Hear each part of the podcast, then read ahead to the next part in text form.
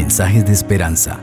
Reflexión diaria en el plan Reavivados por su palabra con el pastor Álvaro Rodríguez.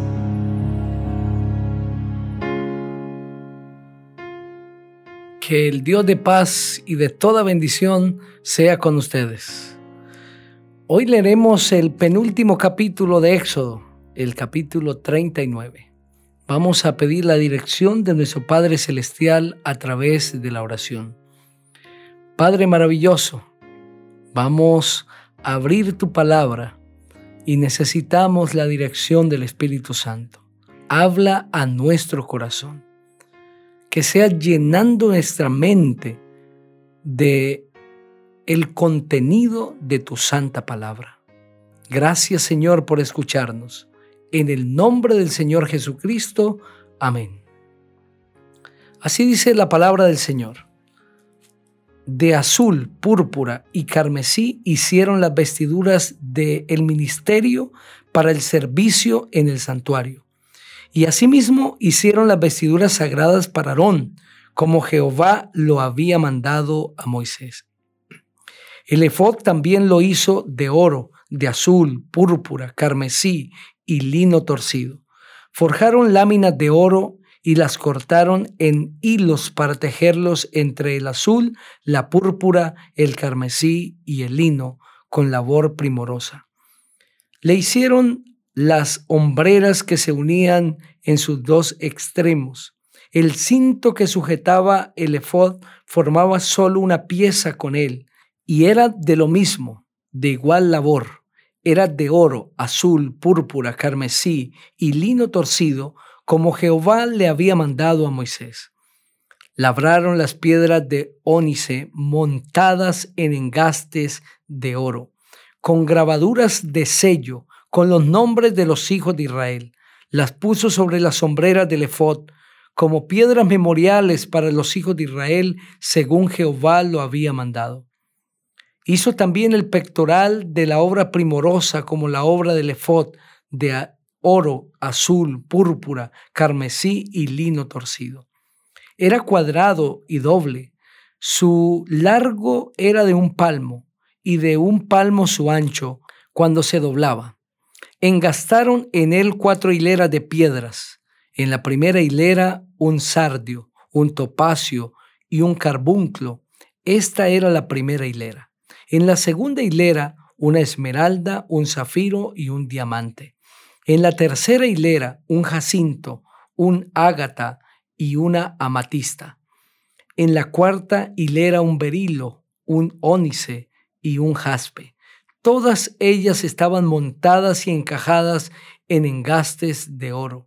Las piedras eran doce, conforme a los nombres de los hijos de Israel, según los nombres de ellos como grabaduras de sello, cada una con su nombre según las doce tribus. Hicieron también sobre el pectoral los cordones en forma de trenza de oro puro. Hicieron asimismo dos engastes y dos argollas de oro, y pusieron dos argollas de oro en los dos extremos del pectoral, y fijaron los dos cordones de oro en aquellas dos argollas a los extremos del pectoral. Fijaron también los otros dos extremos de los dos cordones de oro en los dos engastes que pusieron sobre las sombreras del efod por delante.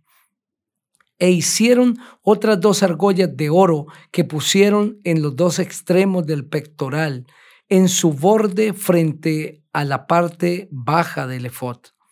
Hicieron además dos argollas de oro que pusieron en la parte delantera de las dos hombreras del efod hacia abajo, cerca de la costura, sobre el cinto del efod, y ataron el pectoral por sus argollas a las argollas del efod con un cordón de azul, para que estuviera sobre el cinto del mismo efod, y no se separara el pectoral del efod, tal como Jehová lo había mandado a Moisés. Hizo también el manto del efod tejido de azul con una abertura en el centro, como el cuello de un cosolete, con un borde alrededor de la abertura para que no se rompiera. E hicieron en las orillas del manto granadas de azul, púrpura, carmesí y lino torcido. Hicieron también campanillas de oro puro y pusieron campanillas entre las granadas en todas las orillas del manto, alternando entre las granadas. Una campanilla y una granada, otra campanilla y otra granada en las orillas del manto, que se usaba para ministrar como Jehová lo había mandado Moisés. Igualmente hicieron las túnicas tejidas de lino fino para Aarón y sus hijos, la mitra de lino fino, los adornos de las tiaras de lino fino y los calzoncillos de lino, de lino torcido. También el cinto de lino torcido, de azul, púrpura, carmesí, de obra de recamador, como Jehová lo había mandado a Moisés. Hicieron asimismo la lámina de la diadema santa de oro puro y escribieron en ella como grabado de sello, santidad a Jehová. Y pusieron en ella un cordón de azul para colocarla sobre la mitra, por arriba como Jehová lo había mandado a Moisés.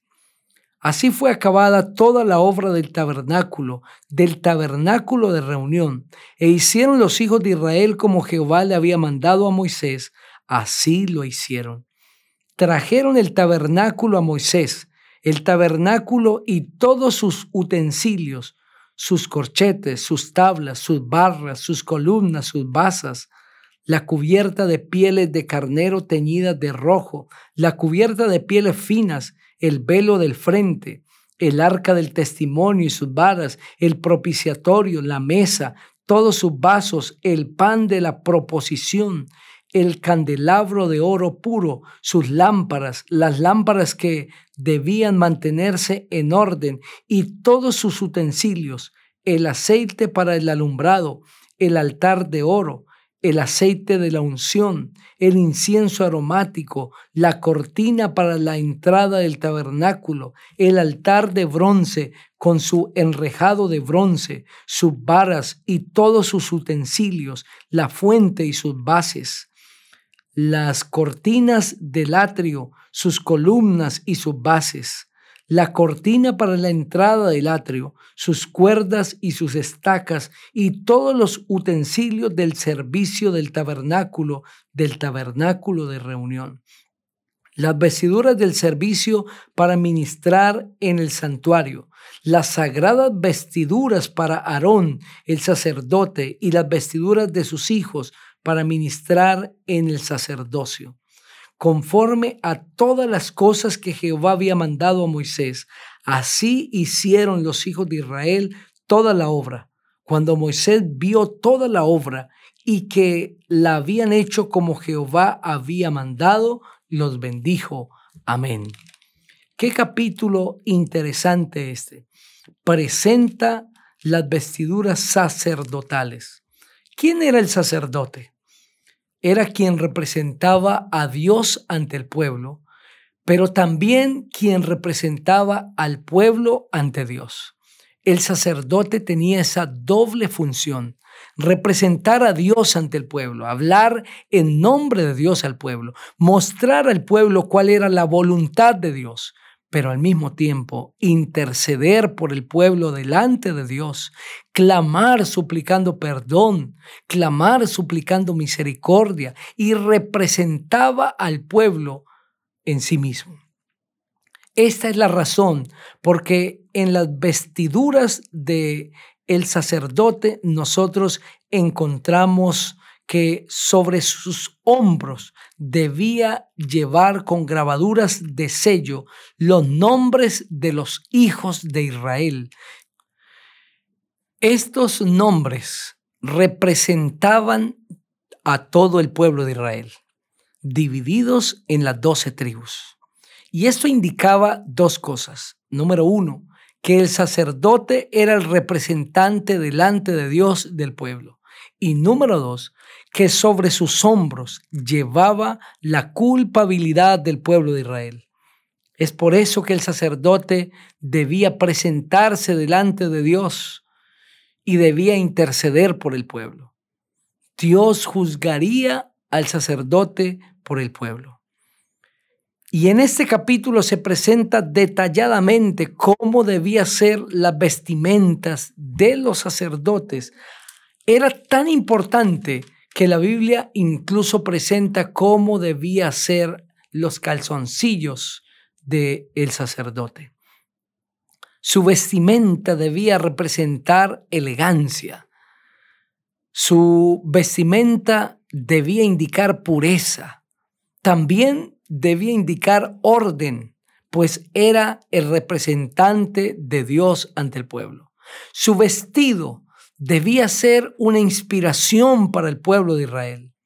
Ese vestido sacerdotal indicaba el plan maravilloso que Dios tiene con el pueblo, el orden que Dios tiene al ejecutar ese plan con sus hijos.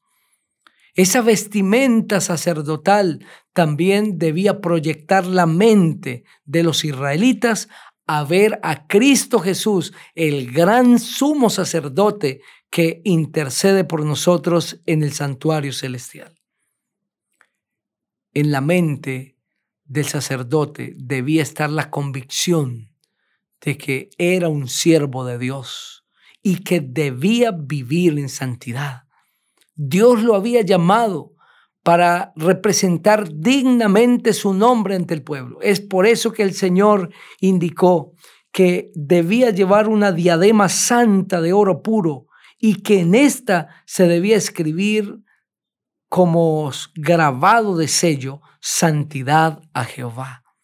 Santidad a Jehová era lo que proclamaba el ministerio sacerdotal israelita, santidad a Jehová. Fue por eso que el Señor castigó a aquellos sacerdotes que corrompieron el ministerio sacerdotal. Santidad a Jehová no solamente debía ser la experiencia del sacerdote, sino que debía ser el llamado para todo el pueblo a vivir en santidad a Jehová. Santidad a Jehová también debía ser el pensamiento del pueblo al reconocer que Cristo vendría para dar su vida en favor de la humanidad. Vendría en santidad a Jehová. No practicaría el pecado, sino que viviría una vida inmaculada delante de Dios. Y santidad a Jehová ha de ser la aspiración de todo hijo de Dios en este tiempo. Necesitamos vivir en santidad a Jehová. Necesitamos reflejar santidad a Jehová. Necesitamos experimentar vida santa delante de Dios. Pero esto no lo lograremos a menos que tengamos una relación personal con Cristo Jesús. Querido amigo, tú has sido llamado a vivir en santidad a Jehová. Pero el enemigo quiere sumergirte en el pecado, de tal manera que tu vida no refleje santidad, sino que refleje pecaminosidad. El enemigo quiere hundirte en el lodo miserable del pecado para que te sientas tan arropado por el pecado que pienses que eres el más culpable y que no tienes escapatoria. Pero el Señor te llama para que vivas en santidad a Jehová. Él te perdona, restaura su nombre en ti y te da la capacidad de vivir vidas santas. Vivamos hoy como los sacerdotes, reflejando santidad a Jehová. Es el llamado de Dios para ti. Quiero invitarte para que juntos oremos. Padre precioso, gracias por el mensaje de tu palabra. Queremos vivir vidas santas. Reconocemos que hemos pecado y pedimos perdón. Ayúdanos a vivir en santidad, a reconocer que hay un sumo sacerdote que intercede por nosotros en el cielo y que sobre sus hombros llevan nuestros nombres. Y Él perdona nuestros pecados y nos da el Espíritu Santo para vivir en santidad. En su nombre precioso oramos. Amén. Dios te bendiga.